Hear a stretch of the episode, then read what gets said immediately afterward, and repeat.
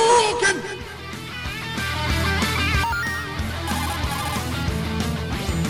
This is Snake. Colonel, can you hear me? Loud and clear.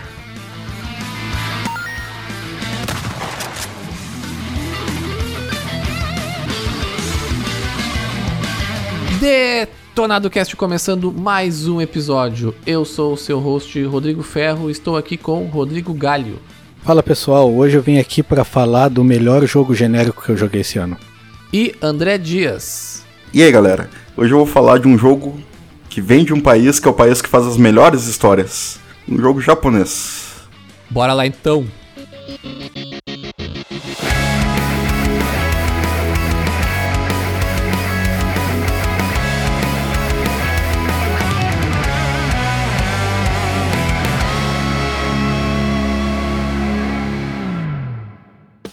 Antes de começar o nosso episódio, como já é de praxe, gostaria só de passar e reforçar as nossas redes sociais para vocês que estão nos, nos, ouvindo pela primeira vez.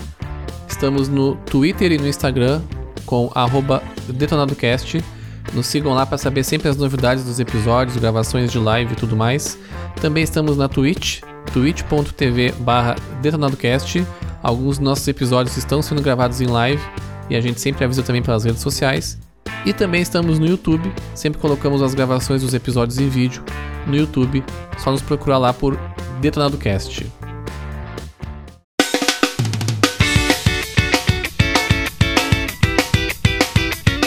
No episódio de hoje, então, estamos de volta aqui com a nossa série Balaio de Jogos, segunda parte aí desse, dessa nova série que cada um de nós. Dessa saga.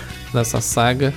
E que cada um de nós traz um jogo aí para indicar seja algum jogo que estamos jogando, que acabamos de jogar, ou seja algum jogo que a gente goste muito e que queira compartilhar com vocês. Começando por mim mesmo, então, eu vou trazer hoje aqui Tony Hawk's Pro Skater 1 Plus 2, famoso Tony Hawk 1 mais 2. Tony Hawk 1 mais 2 foi um um jogo aí que pegou todo mundo de surpresa esse ano. Ele acabou sendo lançado agora em setembro, dia 4 de setembro, mas ele foi anunciado um pouco antes até. Não lembro exatamente a data agora, mas ele foi anunciado meio de supetão, assim, ninguém tava esperando muito isso. Ele é um remake do Tony Hawk 1 e 2, né? Aí 20 anos depois, 21 anos depois, né, do lançamento do primeiro jogo LAN no longevo ano, ano de 99 para PlayStation 1. E a ideia desse remake foi justamente trazer, né, englobar tanto o 1 quanto o 2 no mesmo só. Esse jogo foi feito pela Vicarious Visions, foi uma mudança aí das empresas que estavam, a empresa que estava desenvolvendo o jogo já, né, continua sendo distribuído pela Activision, mas mudou para Vicarious Vision. Ela que foi responsável pela trilogia do Crash, né, que foi lançada aí para PS4, Xbox e, e Switch. Já tinha feito um ótimo trabalho com aquele remake e foi chamada aí para fazer esse esse remake. Esse remake ele, ele, ele ele traz todas as fases, né, do Tony Hawk 1 e 2, com os desafios originais, né? Também traz os personagens clássicos de volta. Tony Hawk tá lá, Bob Burnquist tá lá, Chad Busca, Rodney Mullen, todo mundo tá lá. E também, né, traz também uma nova geração aí de skatistas, né, com destaque aí para a brasileira Letícia Buffoni, que é um dos grandes nomes aí do Brasil hoje no skate. Traz o Jack Black também com uma participação especial ali como Officer Dick, né, um personagem clássico aí do Tony Traz Hawk. grandes skatistas, eu, Jack Black. E o Tony Hawk. E o Tony Hawk. Inclusive o filho, o filho do, do, Tony Hawk tá aí. Fica aí o denúncia pro nepotismo. As músicas também, trilha sonora clássica aí, quase toda de volta. E também com novas adições aí. Inclusive, né, o que todo mundo eu acho que ficou sabendo de algum momento com o fisco do Charlie Brown Jr., né? Acabou aí sendo adicionada no jogo. Graças ao Bob Burnquist, que fez uma, não, não é uma petição, mas ele acabou lá vendo que a galera tava pedindo, ligou pessoalmente pro Tony Hawk, explicou para ele, o jogo, a música acabou entrando. Olha aí uma coisa que tu não sabia, graças ao Bob Burnquist e ao Cid. Agora há pouco tava falando dele aí. O Cid do Não Salvo foi um dos grandes caras que movimentou esse rolê aí. Antes do Bob Burnquist ainda. Verdade, agora eu lembrei. Pior que eu lembrei disso agora, tu falou, eu me lembrei que ele fez isso mesmo. Só não sabia da grande influência. Passando então pra parte de gameplay, né, do Tony Hawk, ele tem um gameplay bem polido, né? O Tony Hawk ele vem de uma ele vinha de uma decadência assim, né? Ele tentou fazer um retorno às origens, digamos assim, com o Tony Hawk 5 alguns anos atrás, que foi um fracasso total assim. Foi um jogo extremamente mal polido, extremamente mal recebido. Pra vocês terem uma ideia, o nível de, de recepção dele foi tão negativo que teve vários veículos de imprensa que não quiseram nem fazer review do jogo. De tão mal polido que o jogo tava, sabe? Então, procurar alguns reviews assim, até, às vezes até tem um pouco de dificuldade de achar. Porque o jogo era tão ruim que algumas empresas, acho que a Polygon até foi uma delas, que falaram que eles achavam melhor não fazer um review do jogo, porque eles não achavam que o jogo tava no nível para ser testado, assim, sabe? Então isso acabou queimando muito a imagem do, do jogo, né? Que já tava um pouco desgastada, né? Porque já eram, já, já eram quase 20 anos aí de, de muitos lançamentos, né? De altos e baixos. Aí o jogo ficou na geladeira um pouco, né? A franquia ficou na geladeira um pouquinho. E aí meio que de surpresa, né? Eles anunciaram esse ano o remake do 1 e do 2. E de cara já pegou o pessoal assim, né? Já bateu no coraçãozinho de todo mundo, né? Tony Hawk é uma franquia extremamente influente, né? Que revolucionou não só os games lá em, em 99, como toda a cultura do skate, né? Basicamente, todo o cenário do skate que estava embaixo nos anos 90 acabou voltando uh, ao mainstream por causa do jogo, né? Isso é uma coisa, detalhe bem interessante assim do quão influente esse jogo foi. Até hoje, Tony Hawk 2, por exemplo, é um dos jogos mais bem avaliados de todos os tempos, assim. Então, a galera já ficou super feliz, assim, que ia ter um, um remake, né? O próprio trailer foi bem legal, assim, tudo mais. E o jogo foi finalmente lançado, né, dia 4 de setembro.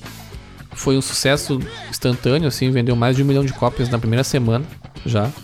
Vem, vem fazendo bastante barulho, assim. E o interessante é que o nicho de jogos de esporte geralmente é um nicho que apanha bastante, né?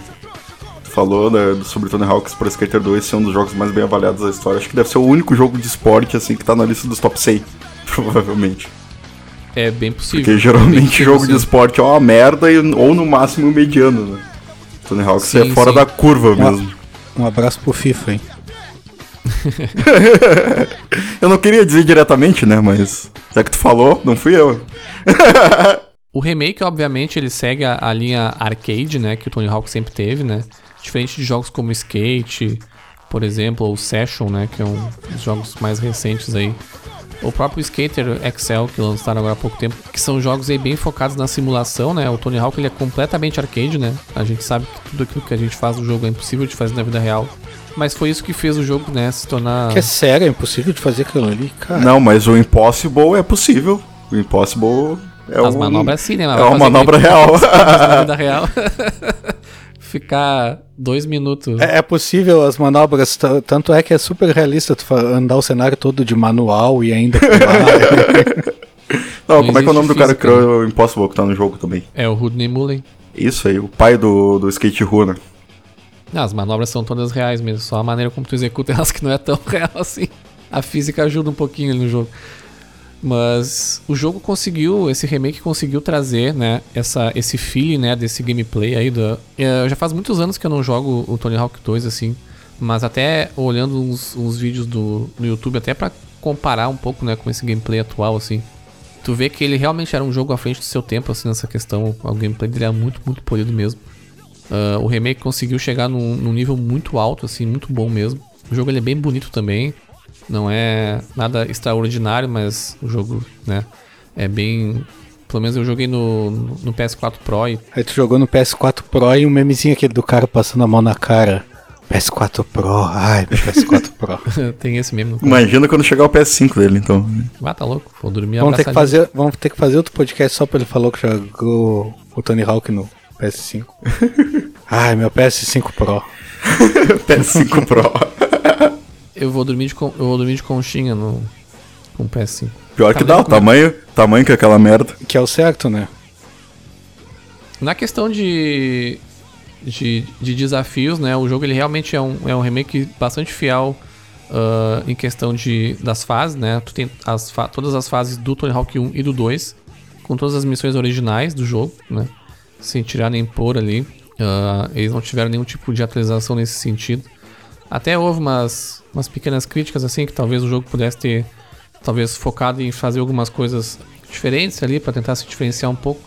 Mas eu até acredito que não era necessário mesmo. Acho que até para ter esse feeling de nostalgia, eu acho que é legal de, de ser mesmo como era antigamente, né?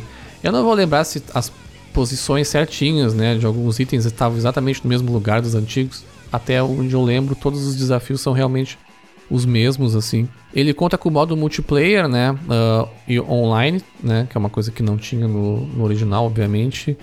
Ele é um modo que ele foi bastante. Bem, achei bem divertido assim. Até joguei umas duas ou três vezes com o André, inclusive, uns amigos nossos. E eu quero deixar bem claro aqui que o Ferro é, não joguem contra ele no multiplayer. Ele é muito viciado. é impossível, é impossível manter o ritmo dele. Tu, piscou o olho, tu piscou o olho, ele já fez um combo de 5 milhões ali. eu achei bem divertido o modo multiplayer, assim, eu acho que é um, um modo que dá uma, um, um fator replay legal pro jogo, assim.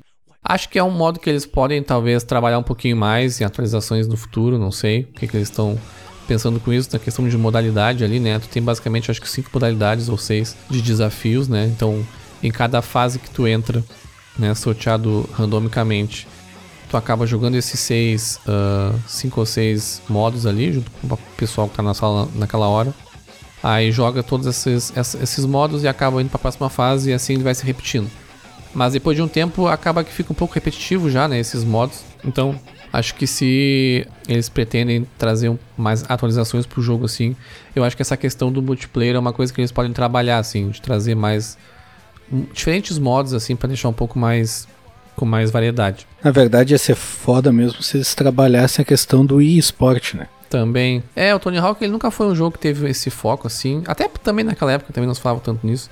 Mas eu acho até que sim. Eu acho que ele é um jogo que. Eu acho que encaixaria, cara. Que encaixaria. Até pelo jeito arcade dele, pontuações altas e tudo mais. É, no caso só a publisher ia ter que investir bastante em propaganda, né? E meter os streamers a jogar e tal. É, eu acho que mudança assim, de. É só dar uma polida no multiplayer. Acho que é mais, como o Galho falou, é. É investir grande em publicidade. É, eu acho que é uma questão de interesse, né? Até. Acho que seria ainda um nicho, né? Até porque o skate já é um nicho por si só, então esse jogo acaba entrando nisso, mas eu acho que teria assim um, um interesse do público assim. É, mas seria seria bom porque, cara, eu já tô cansado de ver campeonato de FPS, tá ligado? Por mais que seja o meu estilo de jogo preferido. Sim, sabe? sim. Sim, sim. O, hoje em dia o o esporte tá muito focado em FPS, tá chato, tá ligado? FPS ou MOBA sabe? Então seria legal se, se começasse a pegar esses modos, tipo, que nem o Star Wars que saiu agora de, de navezinha lá, que esqueci o nome. Squadrons. Squadrons, Squadrons é, tipo Tony Hawk. Cara, Tony Hawk ia ser muito divertido, tipo, de tu ver um campeonato de Tony Hawk, tá ligado? Na verdade, o Tony Hawk, ele é, óbvio, outro nicho, né? Mas ele sempre foi meio forte no nicho de speedrun, né? Tem até campeonatos de speedrun dele. Tipo. Também, também. Tem várias categorias, né? Mas eu acho que o mais famoso é os caras pegarem. Acho que o 2 era o mais forte nisso. Os caras pegarem e fazer, sei lá, todos os desafios de todas as fases em 10 minutos, 15 minutos. Sim, sim. É, de pontuações também, né? Uh, até no próprio. No próprio. Quando tava só com a demo disponível, né? Pra quem tinha feito a pré-venda, a galera já tava conseguindo cento e tantos milhões já na, na fase da warehouse ali, sabe? Os caras realmente conseguem. Ah, mas ali é fácil, né? Quebrar o jogo. É, mas 100 milhões não é fácil, não. é que hoje a galera é outro nível, né? É, eu me mato para conseguir 10. Fala como se fosse pouco, né? Cara, eu me é, matei pra conseguir, pra conseguir completar de 100 mil. eu já consegui já. E eu Mas nem sei se eu já completei, pra falar a verdade. Aliás, abrindo um parênteses, memória muscular é um bagulho muito foda, né? Porque, cara, eu joguei muito Tony Hawk 1 e 2. Até o 4 ali eu joguei bastante, assim, na época do, do Play 1 e do Play 2. E, cara, é impressionante, assim, eu voltei a jogar, comecei jogando meio mal, assim, e, cara, em seguida eu já tava me lembrando de tudo já. E parecia que eu nunca tinha parado de jogar o jogo, sabe? É isso daí, eu até comentei com o André, a gente fez uma live de Tony Hawk esse final de semana, rapidinho ali, passar vergonha no Tony Hawk. E eu até comentei com ele, porque, tipo, quando eu era novo, eu jogava o 2 no Play 1 eu sempre fazia manual cima-baixo ali, tá ligado? Baixo-cima no, no direcional. Uhum. E aí nesse, nesse do PS4 eu tava jogando no analógico. E aí, cara, sempre que eu ia fazer o um manual, eu corria o dedo lá pro cima-baixo no, no Sim, direcional. Tu pode. Tu pode jogar só no direcional se quiser. Sim, tu pode, só que aí que tá, porque eu já tava com aquilo na memória de que eu fazia assim no Play 1, tá ligado? Sim, Mas eu não precisava, eu poderia fazer no, direcion... no analógico ali, tá ligado? Então isso é bem verdade que o, que o Ferro falou. Eu não consigo jogar no, no analógico, eu nem cogitei jogar assim. Eu acho que até testei uma, uma run ou outra assim, mas já achei uma, uma, não consegui me, me, me ligar um amigo nosso, o Alejandro, e ele consegue, ele consegue jogar tudo bem no analógico, sabe? Eu fui direto pro, pro direcional mesmo. Mas também, justamente por essa questão de costume mesmo, né? Me aprendi a jogar. Na verdade, eu até tinha jogado o, o, o, primeiro remake, né? Esse já é a segunda vez que fazem o remake do. Terceira vez, na verdade, que fazem o remake do Tony Hawk 1 e 2. Em 2012 saiu o Tony Hawk HD. ali foi, acho que foi a última vez que eu joguei, assim, já fazia uns 8 anos ali. Que era ruim também, né? Ele era fraquinho, é. Ele não era, ele não era um, tipo, um fra... ele não era tipo um, um flop não, total. É, não flopou não tanto era, quanto o 5. É, o 5 foi bem mais. Né? É que o 5 também teve toda a questão da expectativa em cima, né? De retorno às origens e tal. Mas o 5 é para ser esquecido mesmo. O Ferro, para jogar do jeito que ele aprendeu a jogar, ele chega em casa, ele liga o PS4 numa TV de tubo, puxa a cadeirinha de plástico branca aquela, aí senta e, e mete uma locadora Roots. Um Nossa, real é o sonho. 50 centavos a hora.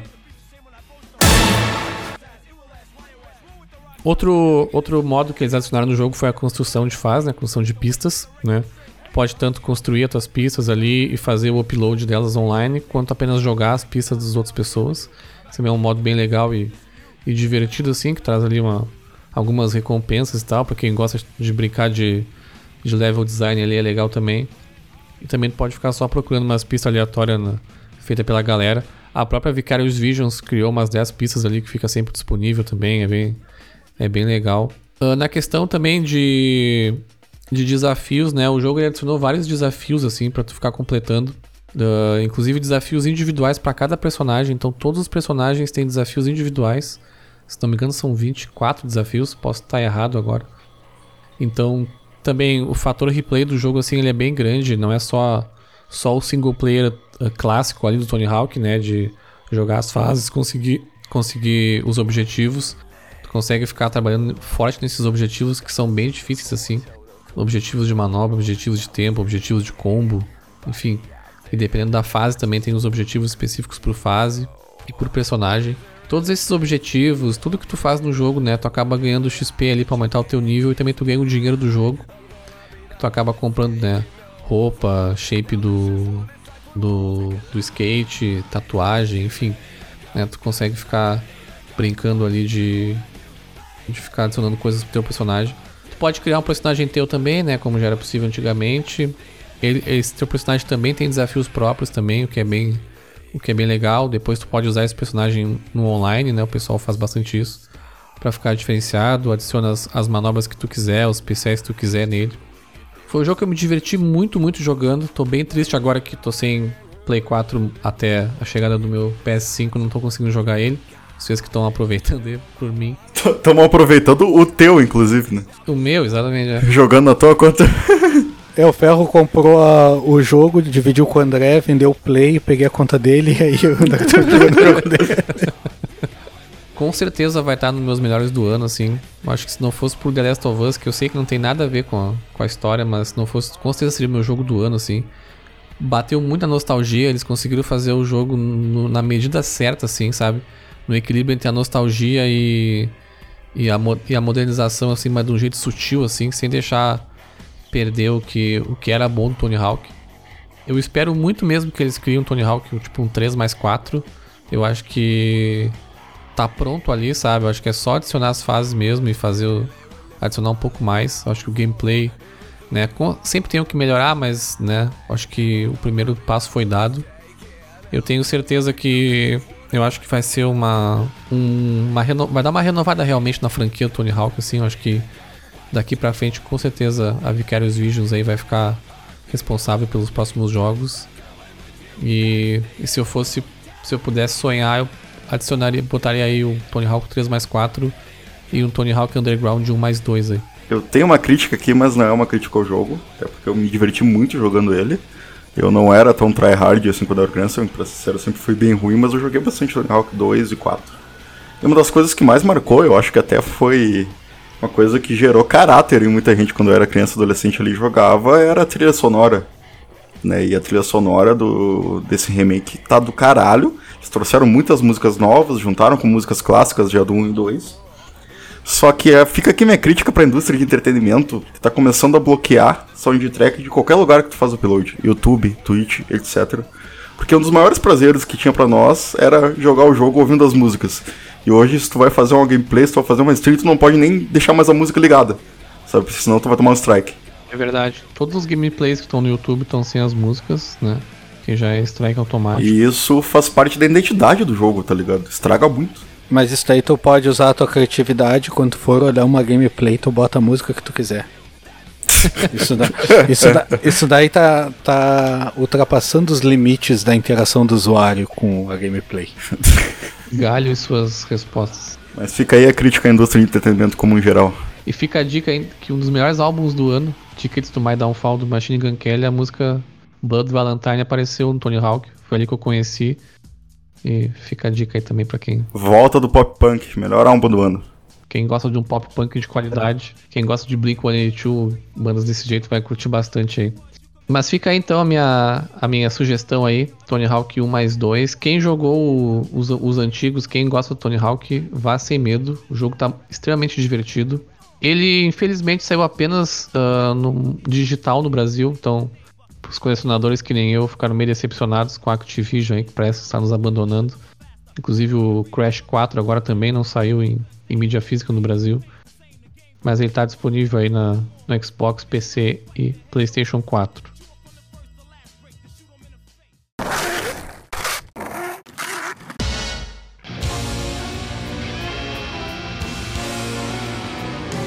Andrezito, nos fala aí sobre as tuas aventuras aí no mundo dos JRPGs. Cara, então, eu tava. Eu tava com um jogo aqui engatilhado faz uns meses já.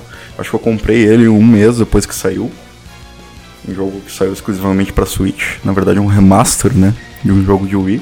E eu deixei ele no, no- na geladeira ali um pouquinho porque eu sabia que ia ser um jogo longo, né? Porque quando a gente tá falando de JRPG, a gente sabe que entre história, missões paralelas, diálogos intermináveis aí é sempre de 150, 200 até mais horas, se quiser completar o jogo 100%. Não é um problema pra ti, né? 400 horas de Animal Crossing né, é pra poucos. E agora já bati preço. 400 de Rocket League esse ano também. 100 horas pro André, dois dias jogando. Em dois jogos aí eu já bati 800 horas esse ano. O André faz 100 horas em dois dias jogando. Impossível, né? Eu tenho a máquina do tempo, eu tenho o, o colar lá da, da Hermione, tá ligado? Eu vira tempo, vira. Fãs de Harry Potter não me matem. Mas enfim, hoje eu vou falar de Xenoblade Chronicles Definitive Edition. Ele é um remaster lançado no dia 29 de maio pro Nintendo Switch, do jogo que era originalmente de Wii, foi lançado em 2010. E ele faz parte da série Xeno, que é uma série que vem lá desde o Play 1 de, de JRPGs publicados pela Square. O primeiro jogo da série foi o Xenogears, que é um dos jogos, acho que um dos principais RPGs de, de Play 1 depois do Final Fantasy VII. Mas os jogos, eles são da mesma série, mas não têm histórias necessariamente interligadas. É o mesmo estilo de Final Fantasy, ele é o modus operandi da Square, né? Sim. E esse remaster, ele pegou o jogo original, eh, atualizou ele um pouco pro, pro Switch, né, em questão de gráficos. Houve o remaster de todos, toda a trilha sonora. Houve a edição de um trecho de história novo que acontece depois da história principal. Tu joga separadamente. Inclusive, tu não precisa zerar, zerar o jogo original completo dentro do, do remaster pra acessar essa história extra. Hum, Já aparece no menu ali pra ti. Eles adicionaram algumas features pra facilitar as quests, algumas coisas que eram mais complexas, porque a gente sabe que, que RPG é um negócio que leva tempo te jogar, né? Entre milhões de diálogos e quests secundárias e coisas que tu faz e ficar pegando nível e tudo. Então eles adicionaram algumas pequenas coisas pra facilitar, pra quem quer pegar 100% assim, como colocar no mapa a localização das quests, fazer com que, como o jogo tem quests, o jogo tem um horário, né, que vai passando dia e noite e tudo, e até tempestade, chuva, esse tipo de coisa. Algumas quests são só em alguns horários e alguns tipos de tempo, de, de chuva ou não. E tu consegue agora trocar em qualquer momento. Esse horário ele é dentro do jogo ou ele é tipo horário real, assim? Não, não é tipo Animal Crossing, é um horário que passa mais rápido. Ah, tá. Tipo, lá, uma hora é 10 minutos. Sim, sim.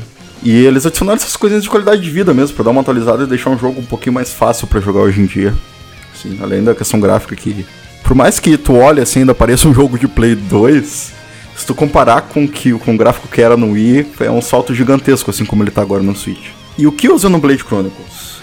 Então, a história dele, passando bem rápido, ela, ela se, se passa num mundo onde existiam dois gigantes colossais, que eram como se fossem deuses, que eram o Baiones e o Mecones. Em algum momento, é, e eles lutavam pela eternidade, né? Cada um tinha uma espada, eles ficavam lutando. Em algum momento, essa luta deles acabou e os dois morreram. E os corpos deles meio que ficaram congelados ali. Só que os corpos deles são tão gigantescos que a civilização que conta a história no jogo se cresceu ali. Entendeu? Então, o mapa do jogo é o corpo do Baiones. Ah, que massa. Então, tipo, os Rons, que são os, os- uma das raças de humanos que tem nos jogos, elas surgiram ali todas com as outras raças e vida e, e rios e, e tudo é tudo é no Baiones. Então, o mapa tu consegue ver a localização que tu tá, tipo, por exemplo, ah, essa cidade é na perna do Baiones, essa tá na cabeça, essa nas costas. Todo o mapa é por ali, e isso dá uma sensação de grandeza foda quando tu tá explorando, porque os mapas são gigantescos, são colossais, e às vezes tu olha pra cima e tá a cabeça do bicho, ou o braço, ou o cotovelo, e tu consegue ver o quão pequeno é perto de tudo aquilo ali, sabe? Ah, eu não tenho maturidade pra jogar num mapa que é no corpo do, de alguém, tá ligado? não tem. Pois é, eu não, eu, eu, eu não fui na bunda dele pra ver ainda. Ainda mais alguém chamado Marcones. Baiones. Onde é que mora o fulaninho? Mora na piroca ali no. Mora no piroca. Será que no, na bunda dele tem uma caverna? Tá Pega aí. o, o pico aquele que fica depois da Floresta Negra. E a história se passa é, em uma guerra que já dura gerações entre as máquinas de Mecones, né, que é o outro gigante, um gigante que tu não visita durante esse jogo, pelo menos, que estão atacando Baiones, estão atacando os humanos e as outras raças que tem lá. E existe essa espada, que é uma das únicas coisas que é capaz de ferir esses robôs e o jogo ele tem uma pegada que mistura meio tecnologia com é meio até steampunk em alguns momentos assim. Ele mistura a espada com arma de fogo, com aquela coisa bem vapor, assim, sabe? É tipo um Breath of Fire 4. É, é bem. É steampunk, assim. Dá pra, acho que dá pra dizer que é um mundo mais steampunk. E aí, essa espada, a Monado, a, a história gira. Ela é a Xenoblade, né? Ela é capaz de ferir, né? E a história começa com o teu personagem principal sendo um dos caras que estuda no laboratório essa espada. E depois acaba sendo o cara que vai controlar ela, usar ela pra derrotar os mecones, enfim, aí tu vai viajando pelo corpo desse gigante pra, pra ver o desenrolar disso. E ele é um jogo que, cara, ele me chamou muita atenção porque eu tava numa falta desse estilo. Fazia muitos anos que eu não parava pra jogar um RPG, principalmente um RPG japonês. Face me like a god. Já entrando no sistema de batalha do Xenoblade, ele não usa o sistema por turnos, do... apesar dele ter um estilo mais antigo assim de RPG, ele tem uma, um sistema mais dinâmico de batalha, em que o, o ataque normal, o ataque dos personagens, quando tu faz o lock, quando tu foca no inimigo, ele é automático. Então ele já vai atacando. Só que o, o que tu controla são as. Tu decide as habilidades, que, é, que são chamadas de artes no jogo que o personagem vai usar. Então, tipo, as habilidades elas se beneficiam muito do teu, do teu posicionamento. Algumas habilidades têm mais dano quando tu tá de costas pro inimigo, quando tu tá do lado dele, alguma coisa assim. Então tu tem que usar muito essa questão de estar tá rodeando o inimigo pra, em tua vantagem, para encaixar alguns ataques. Alguns tem stun, alguns funcionam melhor em outros tipos de inimigos. Aí entra aquela questão toda de RPG. Mas ele é um pouco diferente nisso, né? Justamente como eu falei, com os ataques saírem automáticos também por não ter itens que tu usa durante o combate. Tu não usa poção. O teu HP vai se recuperando aos poucos, automático, ou tu usa algumas artes que são de cura, que podem curar tu ou teus parceiros. E falando em parceiros, ele tem vários personagens que ajudam o, o Shulk, né? Que é esse personagem principal que acaba utilizando a Monado, né? A partir da história do jogo, eu não vou dar spoiler aqui. E é, tu consegue selecionar três principais e deixar os outros de reserva. E esses três principais vão aparecer na luta. Só que tu só controla um. Entendeu? Então, dos três que tu seleciona, tu ainda seleciona mais um para ser o personagem que tu vai controlar. E os outros, eles ficam utilizando habilidades automático, tirando em alguns momentos que tu pode escolher as habilidades que eles vão usar. Que são em momentos que encaixam com a questão da monado poder voltar no tempo. Então, tu consegue. Voltar no tempo não, prever o futuro. Que é um portador monado, pode prever o futuro em certos momentos. Isso eles encaixam no gameplay e na história. Porque na gameplay, em alguns momentos, tu consegue ver um golpe que tu ou um parceiro vai levar. Então tu consegue fazer alguma coisa para evitar aquilo ali. Aí, tipo, meio, o tempo meio que para, e tu pode ir lá, chegar no teu amigo, avisar ele que ele vai levar aquele golpe, e aí tu escolhe a habilidade que ele vai usar pra, pra dar um counter naquilo. E falando um pouco mais de mecânicas, né, o jogo tem toda a questão de quests principais, quests secundárias, questão default de vilarejos, vai lá e compra itens, equipamentos, tu seleciona os equipamentos para todos os personagens, não só os principais que tu estiver controlando. Uh, tu consegue uh, criar afinidade, né? Quando tu, tá, tu, tu seleciona personagens como principais, eles vão criando afinidades entre si. E isso desbloqueia habilidades para eles, né? É, ele tem um, um medidor de especial ali, tu consegue meio que parar o tempo e usar uma habilidade para cada personagem e meio que linkar isso para dar mais dano. E a afinidade deles também uh, altera questões. Não digo que altera questões da história, porque ele é um RPG linear em questão de história, mas tem certos pontos do mapa que, ao atingir certa afinidade com dois personagens, consegue ir lá e ter uma cena extra com eles. Entendeu? Um romance, alguma coisa assim. Essa coisa bem japonesa, sabe? E isso acho que dá mais uma, um fator replay ali, né? Porque além de seguir a história, tudo tem. E as missões secundárias ainda tem essa questão de pegar afinidade. Então a gente força a jogar com todos os personagens. Até aqueles que tu acha mais fraco ou que tu não gosta tanto do estilo de batalha dele. E tirando isso, é fazer grind, subir nível, ir pra próxima missão de história, enfim, explorar um mapa que é gigantesco. Eu não consigo considerar ele jogo de mundo aberto, porque os mapas, eles são grandes, mas eles são seccionados. E alguns detalhes dos mapas só são liberados pela história. Então, por exemplo, tem uma, tem uma vila lá que é destruída pelos Mecones, e tu tem que ajudar a reconstruir ela. Então, ele te dá uma missão secundária para reconstruir, aí para poder ter aquela vila para te poder pegar as missões dela. Então ele acaba conectando essas coisinhas. E mas os mapas eles são meio que, como é que eu vou dizer? Ele tem um loading do mapa pro outro assim, ele não é um sandbox, sabe?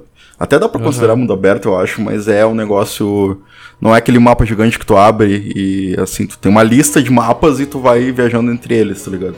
Uma dúvida, até uh, nos vídeos que eu já vi do jogo, assim, né?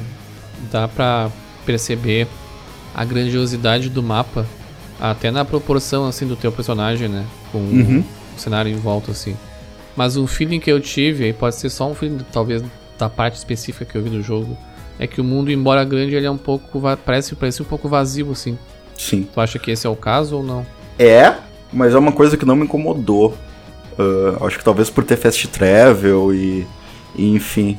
Porque assim, ele é visualmente vazio. Mas quanto mais tu explora, tu consegue ver monstros de outros níveis, de outros jeitos, e que te dão itens diferentes.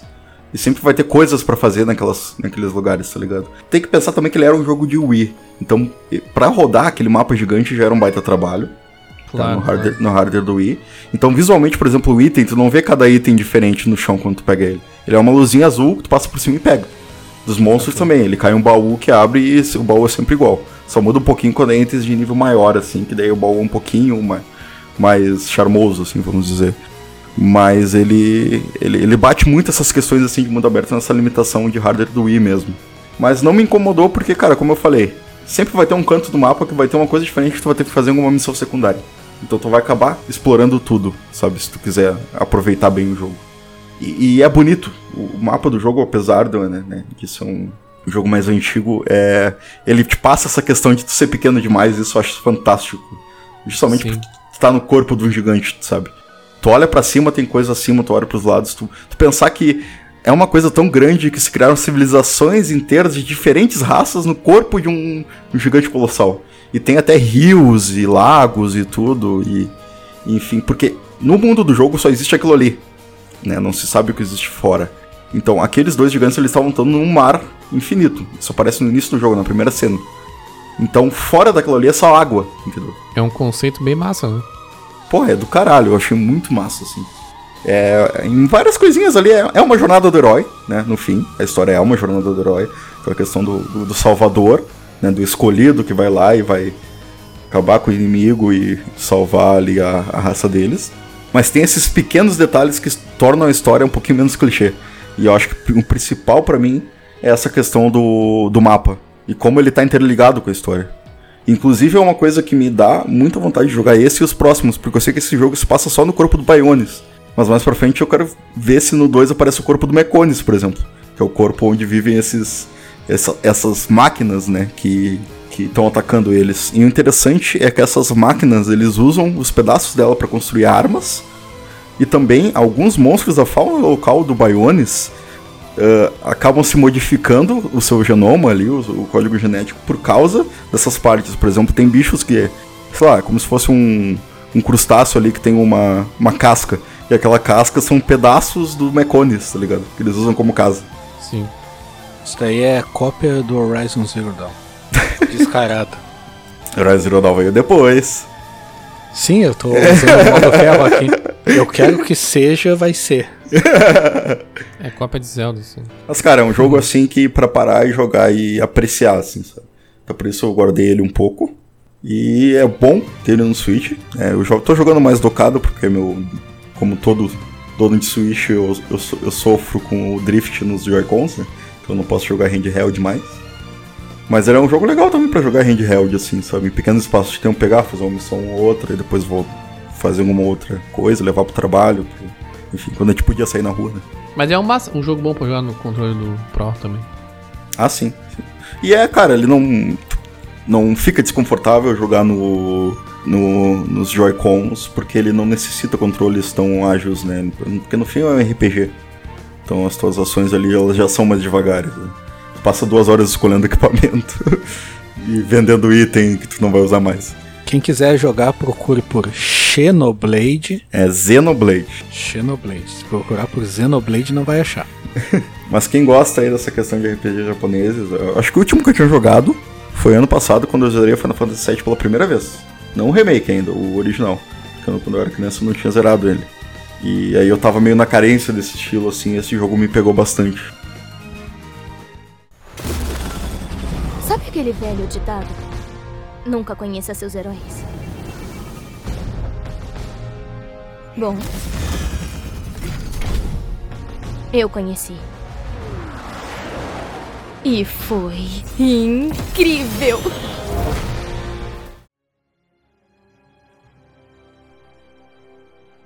Galho, o que que tu nos traz hoje? Hoje eu vou trazer um jogo que eu peguei da Biblioteca Vasta do Ferro. Já queria deixar meu agradecimento aqui. O Ferro, ele veio aqui pegar alguma coisa aqui em casa e disse: Quer que eu te leve um jogo? Aí eu falei: Ah, sei lá, me traz o Ghost of Tsushima, sei lá. Aí ele me trouxe uma pilha assim, que tem uns 10, eu acho. Aí eu tô maratonando aqueles jogos. Aí um deles que eu peguei foi o Avengers, que é um jogo que lançou agora em agosto de 2020. É um jogo desenvolvido pela Crystal Dynamics e a Eidos Montreal, e ele é publicado pela Square Enix. E tem em todas as plataformas, é isso, pessoal, quiser buscar. No Switch não tem, mas Switch não é plataforma. Então, tem nas outras. Aí resumindo um pouco do plot do jogo, da história. A história tu começa jogando com a Kamala Khan, que ela vem a ser a Miss Marvel depois. Aí tu começa com ela numa convenção de quadrinhos, eu achei bem legal, e aí tu tem que, tipo, pegar uns quadrinhos. E ela é uma personagem bem divertida, assim, bem engraçaralha, ela tem meio, meio um... Ela parece o Super Choque, assim, sabe? Eu achei Ela bem é, legal. ela, é, ela é fã dos Vingadores, né? É, ela é muito fã dos Vingadores. Ela tá na, na convenção porque ela ganhou um campeonato, um- uma promoção lá de quem desenhava uma fanfic, de melhor fanfic, tá ligado? Que os próprios Vingadores foram os que, que fizeram a avaliação, né? É, até do- enquanto tu anda na, no evento ali, na Comic Con genérica lá, tem uns NPCs que falam, ah, duvido que eles tenham lido a sua, a sua fanfic. E aí depois ela encontra com eles e eles falam, ah, a sua é aquela história e tal, bah, achei bem legal e tal. Não, dizer que na verdade esse, essa Comic Con na real ela é o Avengers A-Day, né? É o dia dos Avengers lá, que todo mundo vai lá pro pra aquele porta-aviões lá dos Avengers pra, pra passar um dia lá de, de festa e tal e conhecer os Vingadores, né? Isso, é até legal. Eu achei, até resume um pouco do que é o jogo, porque o jogo ele é bem legal, mas ele é meio forçado em algumas coisas, sabe? Cada um tem o stand, tem o stand do Iron Man, tem o stand do Thor, tem o stand do, do Capitão América. E aí tu entra com ela, tu tá no stand do Iron Man, aí quando tu tá saindo, cara, do nada cai do céu o Thor, assim. E tipo, ele entra como se fosse nada, ele cai do céu, aí ele fala com ela ali. E aí, cara, aquilo eu achei sensacional, a cena é muito, muito boa, assim, muito legal. Só que isso se repetiu pra cada Avenger, sabe? E aí, tipo, eu achei que foi too much, assim. Poderia ter parado no Thor. Aí, tipo, cada pedaço da Comic Con que ela passa, ela fala com o Avenger. E, tipo, cara, não é tipo, se tu for no, sei lá, no show do Iron Maiden, tu cruzar com o Bruce, tu não vai cruzar com cada integrante do, do Iron Maiden, sabe? tipo, foi legal e exageraram, sabe? E aí esse é o começo do jogo. Mas aí o jogo em si se passa cinco anos depois do A-Day, que foi o, o Avengers Day, né? No caso que o Ferro falou. Essa data era uma comemoração que eles iam inaugurar o, o avião, aquele que até aparece nos filmes da Shield, que, que fica voando forever, sabe? Esqueci o nome agora. E aí era um dia de comemoração, e aí ele resulta numa tragédia, que eu não vou dar spoiler e tal. E aí eles. E os Avengers são considerados culpados e eles se separam. O jogo tu começa com a Kamala e aí tu tem que reunir os Avengers. Aí é bem legal o plot até assim, porque tipo, tu começa com ela, ela é novata e tal. E aí tu já não começa direto com os Avengers, que poderia perder um pouco a graça do jogo. E aí tu consegue explorar cada personagem. E tipo, quando tu encontra o Hulk, por exemplo, tu tem uma gameplay com ele, então tu joga com ele. Até no começo tu joga com cada um um pouquinho, mas aí depois tu desenvolve mais durante o jogo. Eu- isso eu tô falando tudo single player. Um ponto, um ponto legal da, da Kamala Khan é que ela, ela é muito fã, né, dos Vingadores, né? Então, durante todo... Eu não joguei todo o jogo, mas, né, durante... boa- prova- provavelmente durante boa parte do jogo, ela fica, né, com, essas, com esses sentimentos de fã, assim, né? Ela não acredita que ela tá ali do lado deles, né, lutando tal. E eu achei essa uma... Um ponto legal de narrativa, assim, porque ele acaba trazendo quem é fã do jogo e tá jogando, né? se enxergar naquela personagem, né? Tipo, achei que foi uma, uma, uma ideia legal, assim, que funciona narrativamente, assim. É, é bem legal que tem até umas tiradas que tem uma hora que eles estão todos reunidos. E aí eles falam, tipo, vamos lá, sabe? E ela fala, ah, você não vai falar falar aquilo? E aí o Capitão América diz, aquilo o quê? Avengers Assemble? Aí ele, ah, mas a gente não fala isso. Tipo, é. E é legal que a Kamala, por ela ser fã, os Avengers eles não acreditam mais neles depois desse, do que ocorreu, sabe? Que foi Sim. inclusive o que deu poderes a ela, que criou os Meta-Humanos. E aí, tipo, é legal que ela ser fã, ela acredita neles. Então, tipo, ela puxa eles para acreditar neles de novo, sabe? É, eles vão ajudar ela, tipo, o Hulk vai para ajudar ela em alguma alguma quest lá, e aí ele começa a acreditar nela. Até tem certas partes do jogo que eles meio que conversam entre eles, tipo, que ela tá unindo eles, sabe? Eu achei bem legal. E tipo, a Kamala ela tem tudo pra ser uma personagem ruim, porque ela é, tem poderes elásticos, que eu acho nada a ver, sabe? É uma personagem 3B e ela dá bem o tom do jogo, assim, eu achei bem legal. Eu achei interessante esse jogo ter focado nela, assim, porque ela, ela, como tu disse, ela é um personagem mais secundário, assim, nos quadrinhos, né? E eu fico. Embora esse jogo não tenha relação alguma com o universo do cinema, né? A Miss Marvel tá vindo pro cinema, né? Inclusive nessa essa primeira semana de outubro aí. Foi, foi divulgado a atriz, né? Que vai fazer a Kamala Khan nos cinemas e tal. Tá todo mundo divulgando e tal. Não é série da Miss Marvel? Não, é filme. É filme. Ou é sério, eu tô viajando. Eu acho que é filme. Tomara que seja filme, porque a Marvel não sabe fazer série. Eu acho que é filme, sim. Então eu fico pensando se não tem um dedinho da Marvel aí de tipo. Ah, vamos colocá-la como, como protagonista, né? Pra dar uma divulgada nessa personagem e tal. Embora não tenha, como eu disse, nenhuma relação. Mas de qualquer forma eu achei que ela foi uma personagem interessante, assim. Até tu tinha comentado. A gente tava conversando em off, né? Que tu falou, cara, que esse jogo ele claramente seria um jogo também poderia estar o Peter Parker, por exemplo, ali no lugar dela, né? E sim, acho- sim, eu a acho- Kamala Khan claramente seria o Peter Parker que eles não tiveram dinheiro pra comprar, sabe?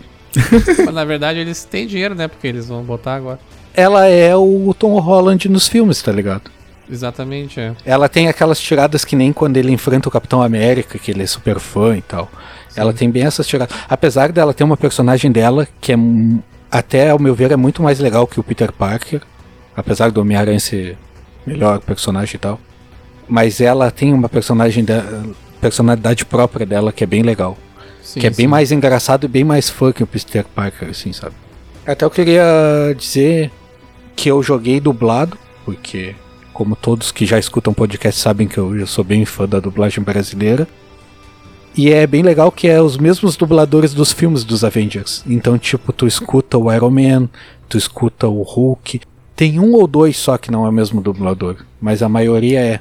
E a dublagem da Kamala tá sensacional, assim, tá mais sensacional do que o game.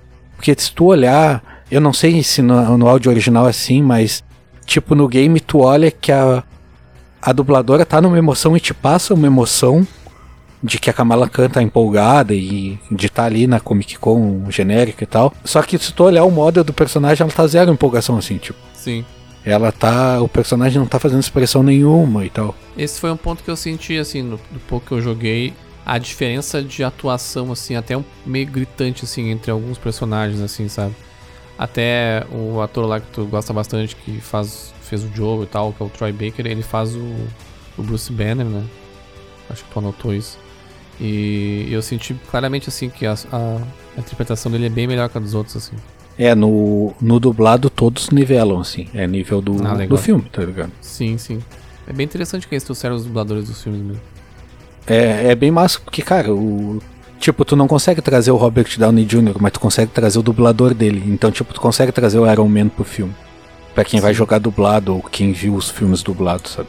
Sim, sim, é, pro Brasil isso é uma, boa pedida mesmo. E aí o plot do filme passa que eles precisam enfrentar a IMA. o plot do filme. No, do jogo. Ó, cara, tá tão, tão impregnado. Inclusive é uma dica que eu, que eu deixo que se alguém não tiver como jogar ou não quiser, pode terminar o jogo pelo YouTube. Porque a parte de jogabilidade é muito porque genérica. não vale a pena. Não, Não, não, vale a pena, é divertido, não vai influenciar no. Não vai influenciar tanto na experiência, sabe? Então, tipo, tu pode olhar um filme dos Vingadores extra no, no YouTube. E aí, voltando ao plot do, do jogo, tu. E nisso tu, os Vingadores se juntam para enfrentar a EMA, que é liderado pelo George Tarleton, que é o Modok. Para quem não sabe, o Modok é. Que nem o André diz, é o Brainiac genérico. Mas ele é aquele personagem que tem corpo minúsculo e tem um cabeção monstro, assim, que é tipo três vezes maior que o, que o corpo. E eu achei bem legal no jogo que eles mostram toda a transformação do Mordok. Ele é o, o George lá, normal, e aí em outra cena ele tá com um cabeção, tu já acha meio estranho, aí cara, a cabeça dele começa a crescer assim, sabe? Durante o jogo. Eu achei bem legal isso.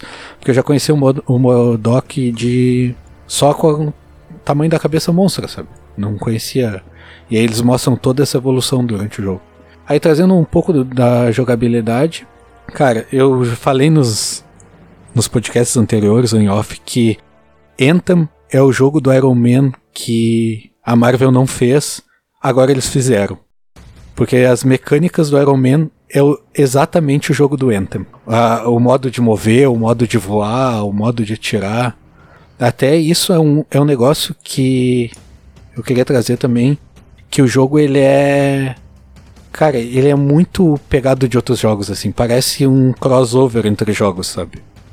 Tipo, tu vê várias mecânicas de Star Wars Jedi Fallen Order, de correr na parede. E aí cada, como cada Avenger tem uma mecânica diferente, cada Avenger tem uma mecânica de um jogo diferente, sabe? É, eles fizeram uma mistureba ali mesmo. o que é legal, que ficou divertido porque dá essa diversificada, né, entre os personagens, né? E é massa porque no começo do jogo eles já te mostram isso logo de cara, né? Que cada personagem tem um gameplay diferente, assim. Sim, eles têm várias semelhanças que tu consegue notar. Não é tanto que nem eles venderam que cada um tem uma gameplay diferente. Porque, por exemplo, cada um tem o, o golpe à distância. Que tipo, no Thor ele joga o martelo, o Iron Man atira, o Hulk atira, arranca o negócio do chão e joga. Não é tão genérico assim para cada um, é bem é diferente a, a mecânica, só que tem cada um tem a mesma todos têm as mesmas funções, sabe? Mesmo skill set. Né? É, isso. Exato. Aí o, o, Thor é de longe o personagem mais legal de jogar assim. Eu achei a jogabilidade meio travada, porque por exemplo, o Iron Man é copiado do Anthem, só que no Anthem tu é muito mais rápido de tu mirar e tal.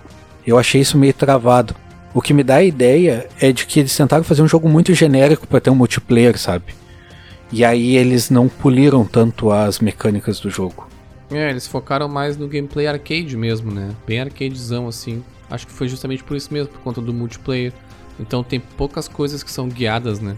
No jogo, assim, justamente pra, pra gerar, só acho que essa dificuldade, né? No multiplayer online, assim. É, mas essa, essa de, de mirar, eu, cara, eu acho muito pesado. Eles podiam ter botado um aim assistant ali, ou ter deixado mais leve é muito pesado quando tu mexe o direcional pra mirar, sabe? É bem ruim de tu acertar nos personagens. E tipo, se tu tá jogando com Iron Man, cara, ele vai acertar no carinha, sabe? Tá ligado? Porque ele tem uma inteligência artificial pra acertar. Porque no, no fundo o jogo é um RPG, né? Então ele acaba que os, os inimigos mesmo são esponja de porrada, né? Que nem é, por exemplo, um, um The Division. Então é um tipo de é um tipo de mecânica que tu não espera de um jogo assim. Mas eu acho que para tentar chegar onde eles queriam com a questão do multiplayer, essa parte de RPG, acho que eles sacrificaram um pouco nisso assim de deixar o gameplay mais entre aspas genérico, mais arcadezão assim. Mas aí gera essas coisas que tu falou assim de tipo algumas partes do jogo fica meio estranho justamente porque não parece que tá natural, né, jogar ali. É, ele, ele dá a impressão exatamente a palavra pesado, tá ligado? Ele é, um, ele é meio pesado os controles e tal. Tu vê que, até porque foi a minha entrada que eu falei, e que ele é bem genérico assim, porque tu vê que eles tentaram fazer um multiplayer, eles focaram no multiplayer, talvez se eles tivessem polido melhor o single player e talvez nem lançado o multiplayer, o jogo teria feito bem mais sucesso. Porque a história é muito boa, mas pouco explorada, sabe? Por exemplo, as missões elas não têm história definida. É tipo assim, vamos no lugar pegar tal coisa. Vamos no lugar proteger tal coisa, sabe? Sim, e aí, um nesse ponto, genérica. apesar de eu gostar de The Division e ser um dos jogos que eu mais joguei no PS4, eles ele é muito chupado de The Division isso, sabe? Ele é muito genérico. Só que no contexto de Vingadores ele não, não casa muito bem. Então ele pode vir a se tornar um jogo chato. Ele é divertido de jogar, mas ele pode se tornar maçante, porque, cara, é exatamente como Division, uma missão. Tu vai, bate em todo mundo, chega no ponto, vem todo mundo e tu defende e sai de lá, sabe? Basicamente todas as, as missões são isso. E o multiplayer não faz diferença nenhuma, porque o multiplayer é basicamente single player com pessoas jogando ao invés de bots. Porque as missões, por exemplo, se eu vou numa missão que, é com a, que são dois jogadores, eu vou com a Kamala e com o Hulk. Aí o Hulk é um bot que te ajuda. Aí se tu jogar o single player, o multiplayer, vai ser a mesma missão, só que ao invés do Hulk ser um bot, vai ser um, uma pessoa jogando. Ou um bot caso alguém, ninguém entre na tua sala, sabe? É, inclusive no single player, quando tá na história ali principal, tu ainda pode jogar com, com pessoas, né? Tu, tu, tu define se tu quer deixar as pessoas entrar na tua sala ou não, né? Que é como o The Division é também, né? Quando tu entra na missão, tu escolhe se tu quer jogar sozinho ou se tu quer jogar com outras pessoas. Sim, mas o multiplayer é, o, é são as mesmas missões, o mesmo mapa. Sim, Só sim, que sim. quando tu entra, tu é, as pessoas entram na tua sala. Sim, sim. Então, tipo, cara, nem dá pra te ver diferença do single player com multiplayer, na real. É, eu acho que foi um, um, um, Eu não cheguei a jogar o um multiplayer, né? Porque eu tava jogando a história ali. Acho que eu cheguei até um terço da história, talvez, um quarto, não sei. Eu não sei, assim, a, a essa. A Crystal Dynamics, ela tem um, um histórico aí, né? Pelo menos os últimos três jogos dela foi a trilogia do Tomb Raider, né? Começou lá no PS3 terminou agora no PS4. São jogos bem focados no single player, assim, com narrativa e tudo mais. Bem Uncharted, assim. E esse jogo dos Vingadores, ele até foi um jogo que foi mal divulgado no sentido de que ninguém entendia o que, que era o jogo por muito tempo, assim. Eles ficavam mostrando uma coisa e aí não, ninguém sabia se era um single player, se era um multiplayer, se era um RPG. Aí quando saiu o beta, né, uns meses atrás, uh, um pouco, na verdade acho que um mês, um mês antes do lançamento do jogo, é que foi quando realmente eu acho que eles mostraram que o jogo era um RPG mesmo, o que até uh, elevou os ânimos da galera, assim, que achava que poderia ser uma coisa legal, assim, né? Um jogo mais longo prazo, digamos assim. Mas acho que a execução depois é que acabou cagando, né? É, ele, ele é muito divertido, até porque eu falei, parece que, que é um jogo ruim, mas não é, longe disso, ele é um jogo bem divertido. Tipo, as missões são meio genéricas, meio repetitivas, mas é bem legal de tu jogar. Até porque, tipo, tu pode jogar uma missão com o Thor, depois jogar a missão parecida com o Iron Man, tá ligado?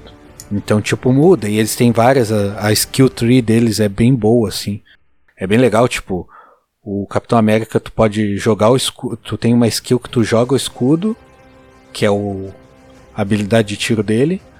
Aí o escudo bate e volta. Aí tu tem uma skill que tu. Aí tu pode evoluir essa skill, tu joga o escudo, quando ele. Quando o escudo tá voltando, tu aperta o R2 e ele chuta o escudo de novo. Até a, as movimentações são meio genéricas assim. E tipo, até bem bugado. Tipo, tu vai dar um chute, se o personagem tá meio longe, ele dá aquela esticada. Não é tão fluido como um jogo do Batman, por exemplo. É meio jogo do Batman, só que bugado. Pra ter um exemplo.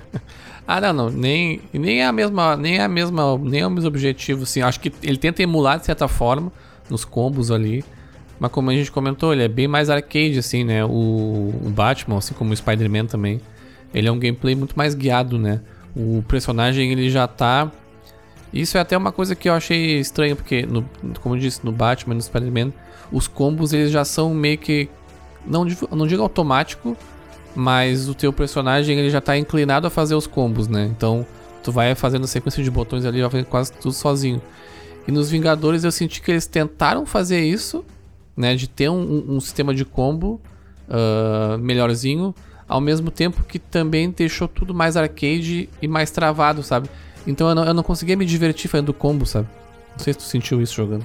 É, no- nos Avengers, por exemplo, quando tu vai fazer um combo, tu segue bate, tu vai bater num personagem, por exemplo, ele tá caindo e tu pega ele no ar pra bater, cara, ele passa reto, segue batendo no ar, tá ligado? Segue fazendo combo no ar.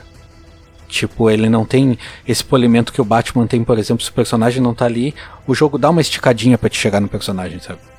E bater nele e não bater no ar. Eles tentaram fazer muita coisa ao mesmo tempo e não poliram nada direito, sabe? Então tem muito. É muito mal feito algumas coisas. Mas isso não tira a diversão do jogo. Isso daí, cara, é uma coisa que a gente releva, sabe? Sim. Porque tem várias mecânicas massas, tipo torto. Tem coisas que tu pode fazer, tipo, tu joga o martelo com Thor num inimigo e o martelo prende o inimigo na parede e o inimigo não consegue sair. Porque o inimigo não é. Digno. não é digno, tá ligado? É digno. Então ele fica, é, ele fica preso lá até tu puxar o martelo de novo. Só que aí tu pode atirar o martelo no inimigo, prender ele na parede, esperar o outro ficar no raio do martelo e puxar o martelo que o martelo bate no outro na volta, sabe? Tu pode fazer uns rolês assim. É bem e é bem massa, dá- cara, dá pra fazer várias coisas. Com o Hulk dá pra te pular, tu pula e o segundo pula ele dá aqueles voos que o Hulk dá, sabe? O Iron Man dá pra te pegar Hulk, Hulk Buster, é um especial. Eles têm basicamente três golpes. É um golpe no L1, que é tipo um especial, no R1, que é outro especial, e o R1 e o R2, que é tipo um especial mais forte, sabe? E aí o especial do Iron Man, ele, ele entra numa Hulk Buster, assim. E aí, cara, tu senta porrada nos caras. O Thor é até bem legal que tu, tu quan- quando tu usa o especial master dele assim, ele fica só um, um desenho no chão e aí tu controla como se fosse uma mira. E aí tu escolhe o lugar aperta R1 e, e ele vem do céu, tá ligado? Com raio. Tipo que nem ele se teleporta no filme, sabe? Sim. O jogo é, mu- é muito a vibe dos filmes, sabe? Tipo, tanto a- o Iron Man parece o Iron Man do filme, ele entra com música. Tipo, só é baixa, é baixa renda o, o jogo, né? No, no filme ele entra com esse DC, no jogo ele entra com Scorpions. Mas, tipo. tem a mesma vibe. No meu gosto, quem abaixa a renda é o ACDC. E aí, até tem uma cena bem legal que tu vai com o Iron Man, tu vai voar no espaço lá e aí começa a tocar Fly of the Icarus do Iron Maiden, assim, sabe? Aí eu achei bem massa, porque eu sou muito fã de Iron Maiden e tal. Aí, cara, me deu, tipo, uma emoção. Tu tem certas emoções, assim, durante o, o single player. Mas tu vê vários clichês do filme, assim, várias referências do filme durante o gameplay. Mas é um jogo bem legal, cara, vale a pena. Apesar de eu ter falado que ele é genérico e tal, não é um genérico que incomoda, é um genérico divertido, sabe? É tipo um sandbox ali, mas é divertido de jogar e tal. Talvez ele seja mais divertido de jogar com os amigos, sabe? Eu joguei online e, cara, com pessoas que eu não conheço sem microfone, achei meio palha, assim. O que que tu achou das- dos elementos de de RPG ali na questão de de ficar upando os personagens, não a questão da, da skill tree, mas a questão de de upar os personagens ali, da questão das armaduras. O que, que tu achou daquela parte ali? Cara, aquilo ali eu achei bem ruim, na real. tipo, ele. O jeito que eles fizeram, tipo, tu bota umas armaduras invisíveis, sabe? Tu, o Hulk, por exemplo. O Hulk ele não tem armadura. Então quando tu bota ele. Tu bota um peitoral fake nele, sabe? Eu não entendi muito bem o que que tu bota nele. Não, bota nada, né? Na real, ele. É que como na, na a história do jogo não. não tu não vai ter o Hulk de armadura, a armadura é só. Fictícia ali, só im- imaginária, digamos assim. Tu va- va- vai te dar os atributos, né, que aquela armadura te daria, tu vai conseguir upar ela e tal, com os, com os, os itens ali que tu vai pegando. Mas ela é fictícia, ela é imaginária porque, né, o jogo não quer que tu que o Hulk pareça um soldado lá. É questão de RPG, mas de RPG mais antigos, né? Tu equipava o item e não mudava esteticamente. Uma coisa até, por exemplo, o Xenoblade que eu falei ali, ele não, não é todos os itens que mudam esteticamente o personagem. É uma coisa muito de RPG mesmo, assim, mais tradicional. Pra mim, o que me dá a impressão é que, tipo, eles fizeram a, a parte toda de RPG para Iron Man, e aí pensaram, tá, e agora nós vamos adaptar pros outros como? Sabe, até as armaduras parece tudo, pro, parece tudo Iron Man. É que o Iron Tipo, Man é mais fácil e tal. ele já é um robô, entre aspas, né? tipo, É, mas tipo, eles poderiam ter botado que tu aumenta a força, que tu aumenta a defesa. O Hulk, tu, tu escolhe um calção pra ele novo. é, Não, o Hulk tu bota. Cara, o bracelete que aparece pra te equipar no Hulk é o bracelete do Iron Man, sabe? Não faz sentido. Mas não nenhum. muda É, esteticamente. mas pra todos são assim, eu acho. Pelo menos. Se bem que eu só joguei com o Hulk mesmo. Mas o. tinha, tem, a, tem o peitoral, o bracelete, a, acho que na, a, a calça também, né? Tu vai upando ali. Tu melhora teus atributos, mas tu não, não enxerga isso, né? Porque Sim, era, ia ser estranho isso é que eu digo, é, era muito melhor eles terem botado que tu upa força ao invés de botar que tu bota uma armadura que não existe. Eles explicam ali que é um negócio meio cibernético, eu não entendi muito direito. É, acho que Mas, é tipo, uma... cara, não me convenceu. É, eles tentam te convencer de uma mecânica que eles reaproveitaram, sabe? Ah, eles usaram de licença poética ali pra, pra te É. inven- inventar uma historinha. Mas a verdade é que eles fizeram um sistema de RPG né, mais clássico, ao mesmo tempo que eles não iam querer que tu enxergasse os personagens diferentes, até porque tem uma narrativa ali, né, no jogo. Então, não vai, tu não vai encontrar o Hulk do nada numa situação ele todo cheio de armadura medieval, sabe? É bizarro. Então, ou qualquer outro tipo de armadura que seja. Não sei se é medieval. No mas- Xenoblade usa uma roupa de banho. Aí ele tá num. Porque tu pode trocar. é, tipo, tu não consegue. Os equipamentos não mudam necessariamente, mas tu pode trocar o. Independente do equipamento que tá equipado, tu pode trocar algumas roupas dos personagens. Aí o Mas jogo aí que tá. todo ele com roupa de nadadora. Ele tá lá, tipo, salvando o mundo com. com pé de pato. Mas é aí que tá, porque até o, até o Hulk no jogo ele tem armadura, tá ligado? Ele tem, ele tem uma armadura que são os braceletes e, uma, e um negócio nas pernas, assim. Só que não tem a ver com o que tu upa, sabe? Não tem nada a ver uma coisa com a outra. Tá, mas se eu trocar o bracelete, ele muda a ah, esteticamente? Não, não muda nada. Não, Ah, não, tá. muda não. O bracelete, cara, o bracelete é só um ícone. Pra te aumentar a força, por exemplo. Ah, é tipo o RPG antigo, que não tinha, não tinha hardware ainda pra mudar o personagem toda hora, né? Quando tu equipava a coisa. Era mais fácil eles terem upado força do que ter upado, botar no bracelete. Eles fizeram um jeito mais difícil pra fazer Tu errado. escolher os atributos, tu diz? O mais É, tu escolher, tu aumentar Ah, a sim. força. É, aumentar- mas é que eu lá. acho que pro público-alvo ia ficar muito RPG. Tá ligado? Cara, Esse tipo de mecânica. Uma impressão que me dá é que, tipo assim, eles fizeram uma pesquisa lá com aqueles grupos de pesquisa. Grupo juntaram um monte de focal. gente. É, grupo focal. O que que vende? Vende item. Então vamos botar item. Sabe? É, até porque, né, microtransaction, né? É. Mas E ele tipo é muito assim, mais ó. RPG pes- pesado, entre aspas, da maneira que ele foi feito, do que se fosse só uma skill tree de força, sabe? E tu for aumentando conforme tu vai upando teu boneco. Basicamente, pra tu upar, tu precisa, tu precisa grindar mesmo, tu precisa... Tá, mas é, é- é ele tá- o que ele tá item. falando é que ele queria que fosse mais hardcore ainda, que é tipo, sei lá, tu recebe, tipo o Bloodborne, tu recebe 5 pontos de atributo e tu vai distribuir como tu quiser. Sim. Hum, tá, entendi. Ou daqui a pouco tu toma uma poção, ou daqui a pouco tu pega uma pedra. Só sei que lá, te dessa dá mais força. forma, só que dessa forma tu não ia ter o fator replay, entendeu? Porque a moral de tu trabalhar dessa forma que é, é que tu pode, embora não seja visual, tu- eles podem adicionar mais tipos de armaduras, por exemplo, num patches, por exemplo. E aí tu vai ter que jogar as missões lá pra conseguir os, os itens necessários pra montar essa, essa armadura, sabe? Se tu trabalhar como Bloodborne, por exemplo, no momento em que tu chegar no level máximo, o jogo acaba, entre aspas, sabe? Não tem fator replay. A não ser Não, mas o fator replay é o mesmo. Porque a armadura é só um. É, cara, é só um ícone de armadura. Eles só dizem que é uma armadura, sabe?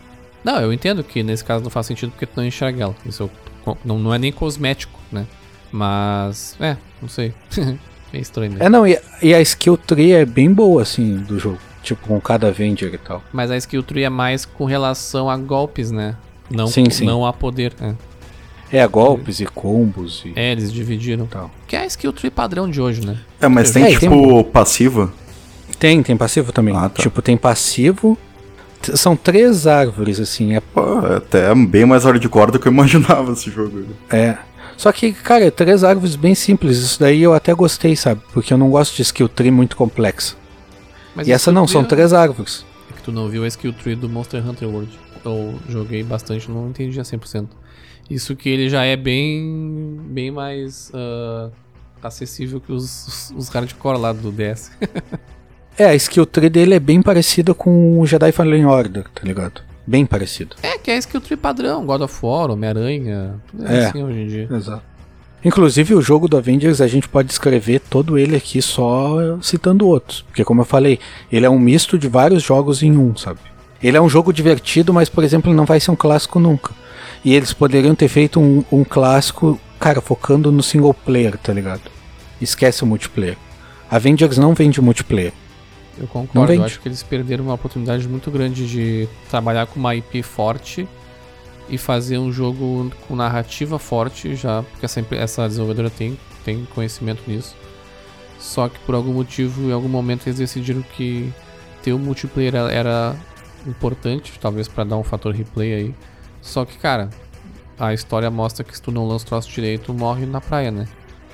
Até as, as análises por mundo afora aí é, é basicamente isso. É um, é um single player ok, nada extraordinário, mas ok, bom, com um multiplayer ruim, sabe? No- Sem, sem conteúdo, sabe?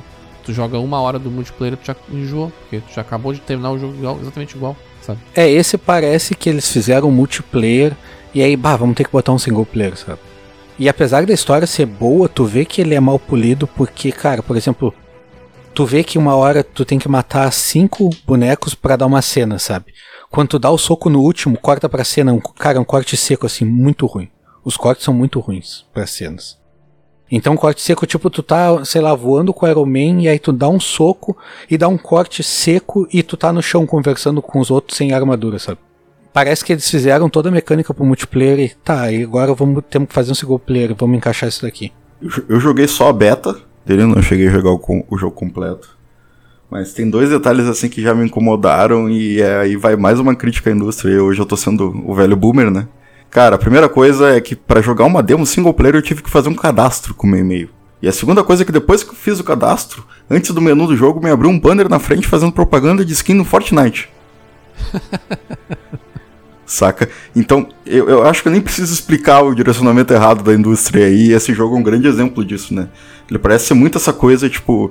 E pra te ver como a publicidade dele foi errada, porque eu acho que fez muito mais sucesso as skins dele no Fortnite, pra te jogar com os Avengers no Fortnite, do que o próprio jogo dos Avengers em si. Sim, na verdade, eu não sei no demo, mas no single player ele dá a impressão que tem que cadastrar, mas não, não precisa, tu consegue jogar sem cadastrar. Mas na hora A de beta jogar multiplayer, precisava. cara, foi um inferno pra mim me cadastrar, cara. Foi muito ruim de se cadastrar. A beta precisava, eu lembro que não tinha opção de sair dali, tá ligado? Tipo, eu tinha que logar com uma conta da Square Enix. E aí, só que aí se cadastra no nosso site, por exemplo. Tipo, cara, não conseguia cadastrar por ali, sabe? Eu tive que ir lá no site, no celular, cadastrar e puxar a conta ali. Sim. O erro foi, cara, eles focaram no mercado de multiplayer, no mercado de vender alguma coisa, sei lá. E o focaram próprio errado. menu do jogo, tu vê assim, que é outra crítica à indústria, cara, parece um jogo de celular. Com item pra vender e não sei o que, e moedas do jogo, e.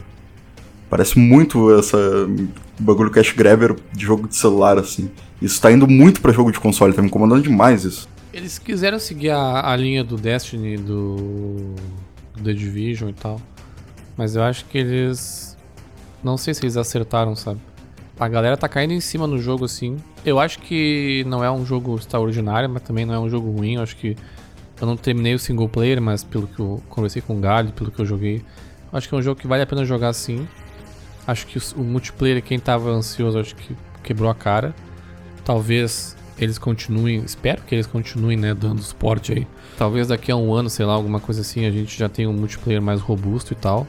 Porque eu acho que é o tipo de jogo que eles não vão abandonar, claro. Não sei como é que tá as vendas, mas eu acho que com certeza eles vão continuar por um tempo aí.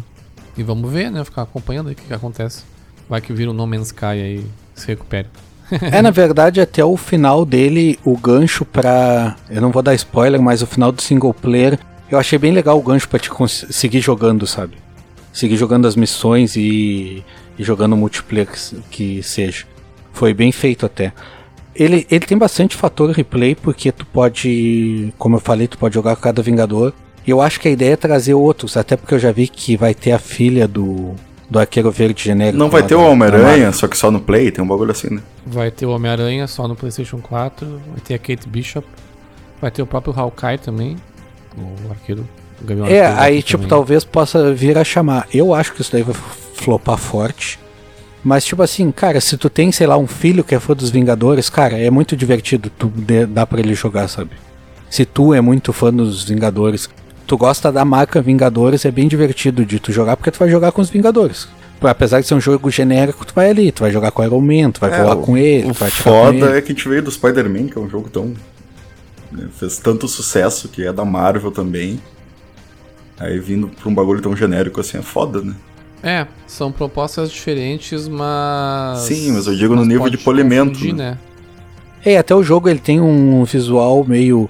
Tipo, por exemplo, o Capitão América ele tem uma armadura, tá ligado? Tipo, com LEDs e tal, sabe? Ah, é gamer? Tem, RG... É, é tem gamer, RGB? exato, é gamer. tem RGB? Ele parece, aque- Ah, então é ele parece aqueles joguinhos de celular pirata que fazem dos Vingadores, sabe? a, a skin dele e tal. O Iron Man, que é o mais que podia ter, é mais simples.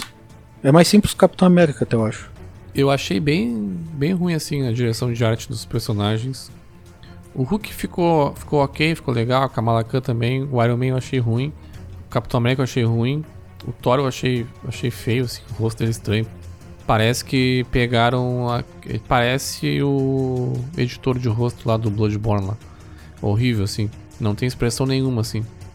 E o. E a Viúva Negra até que ficou no meio termo ali. Mas. É de novo, é os Vingadores, sabe? Não estamos falando de uma propriedade intelectual qualquer, assim, sabe? Eu acho que esse jogo merecia um pouco mais. Um ano aí a mais de desenvolvimento aí pra polir. Se não fosse o caso de mudar realmente o, o, o foco, né, pra single player, se fosse lançado desse jeito, acho que precisa de mais um ano aí. Vamos ver como é que vai ser agora com as atualizações. É a questão que o pessoal criticou bastante dos personagens não serem a cara dos, dos personagens do filme. Cara, eu acho que isso é perfeito no jogo. Eu acho que não deveria ser. Cara, não ia encaixar, como eu tava falando pro André, cara. não, não tem que ser. O filme é muito pesado, assim, tipo, na questão de efeitos especiais, sabe? De voar e tal. Até o Iron Man é meio duro, assim, no filme ele voa, mas é aquele negócio tipo foguete, sabe? Não tem tanta habilidade. E, cara, eu não veria a cara do, do Robert Downey Jr. naquele Iron Man, sabe? Sem falar que só o cachê que eles pagariam pro Robert Downey Jr. ia ser mais que o custo de produção desse jogo, né? Não, a última coisa que eu quero é, é qualquer ator do cinema dos Vinga- do, da Marvel tá nos jogos. Eu quero que os jogos sejam um universo separado. Assim como o Spider-Man lá da, do PS4 é uma, um universo totalmente ah, novo deles ali. Eles tiveram total liberdade pra criar. Esses Vingadores também, sabe? Deixa o cinema lá quietinho. É, não, e é perfeito. Cara, a cara dos personagens ia estragar mais o jogo, sabe? A cara, tipo, dos Ah, não, atores. É, é, é. Ia criar uma expectativa errada. Acho que é melhor criar uma coisa original mesmo. Mas o que eu concluo é isso, cara. É um jogo divertido. Tipo, valeu o single player que eu joguei ali. O multiplayer valeria jogar um pouco mais. Eu não tô afim de depositar esse tempo nele, porque eu tenho vários jogos. Mas, tipo, pra quem é fã dos Avengers, vale. Terminar as outras missões que fica, porque eu fui só na missão principal, tá ligado? Eu não fiz nenhuma secundária. E as missões secundárias é pra te pegar skin, pegar roupa do Iron Man, abrir os outros, os outros personagens, sabe? Aí eu fui só na principal. Aí vale tu jogar as outras assim, se tu é fã do- dos Vingadores, e até o multiplayer. E tipo, se tu vai jogar com amigos, deve ser bem divertido, sabe? Ficar conversando ali, jogando. É um jogo bem leve. Apesar da mecânica pesada que eu falei, o tom do jogo é bem leve, assim. Os Avengers eram tudo que eu esperava. Fechando então, mais um episódio, mais um episódio aí de balaio. Trouxemos aí três sugestões aí de jogos: Tony Hawk's Pro Skater 1 e 2, Xenoblade Chronicles, Avengers. Ficam aí as nossas dicas, nossos, nosso feedback aí do que a gente jogou. E é isso aí. Até o próximo episódio então e tchau. Falou. Se alguém quiser nos mandar jogo, inclusive aí, pra gente ter mais material, chama no e-mail.